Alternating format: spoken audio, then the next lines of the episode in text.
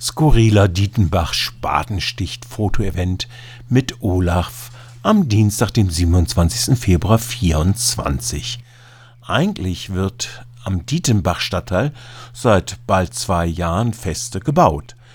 Erdaushub, Lagermaterial für die geplanten Aufschüttungen, drei Meter des Terrains, Brückenbauten plus Baumrodungen in der Dietenbachaue.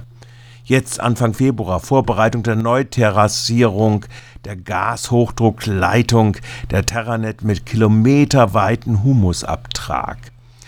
Allerdings soll erst am Dienstag, dem 27.02.24 um 18 Uhr der erste Bebauungsplan am Frohnholz mit der Nummer 675 zum zweiten Mal in die erneute Offenlage geschickt werden.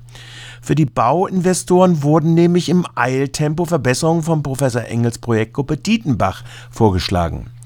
Nach geheimer Vorberatung im Bauausschuss, der Nichtdebatte im Haupt- und Finanzausschuss, soll dann ab 18 Uhr die weitere, mit vielleicht salbungsvollen Worten nach der Alkabsacke vom Vormittag auf 1469 Seiten gesprochen werden.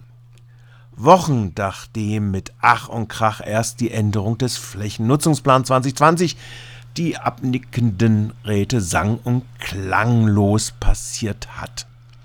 Natürlich, ohne jedes in Rechtskraft gesetzte Planungsrecht oder abgewartete Gerichtsentscheide, so ist die Gashochdruckleitung beim VGH Mannheim anhängig, werden aber längst Fakten geschaffen. Bäume gerodet oder Bäche verlegt oder Brücken in die Landschaft gesetzt.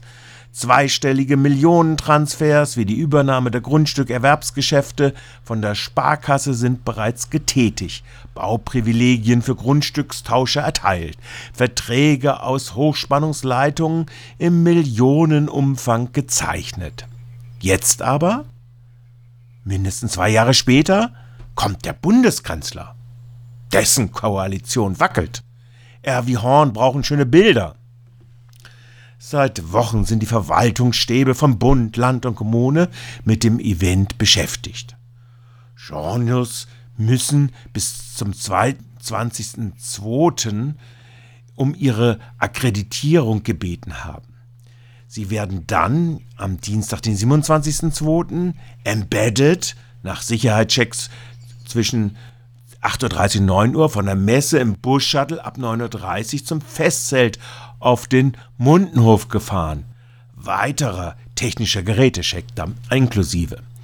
Der Badische Hauptwirtschaftliche Landwirtsverband hat schon gedroht, mit 500 Traktoren den längst abverkauften landwirtschaftlichen Grund und Boden erneut gülleheilig zu sprechen. Ab 10 Uhr trifft sich das Aktions Dietenbach-Wald muss bleiben am Glashaus im Rieselfeld. Lange, großräumig abgesteckte Absperrgitter sind auf dem künftigen Stadtteil gezogen. Festzelte aufgebaut, Wege verdichtet, damit Olaf und sein Gefolge trockenen Fußes zum Spatenstechen bzw. Sandwerfen gehen können. Wie um den Ganzen die Krone aufzusetzen, soll dies aber ausgerechnet in einem der letzten Bauabschnitte stattfinden. Holla die ho, jeder blamiert sich eben so gut er kann.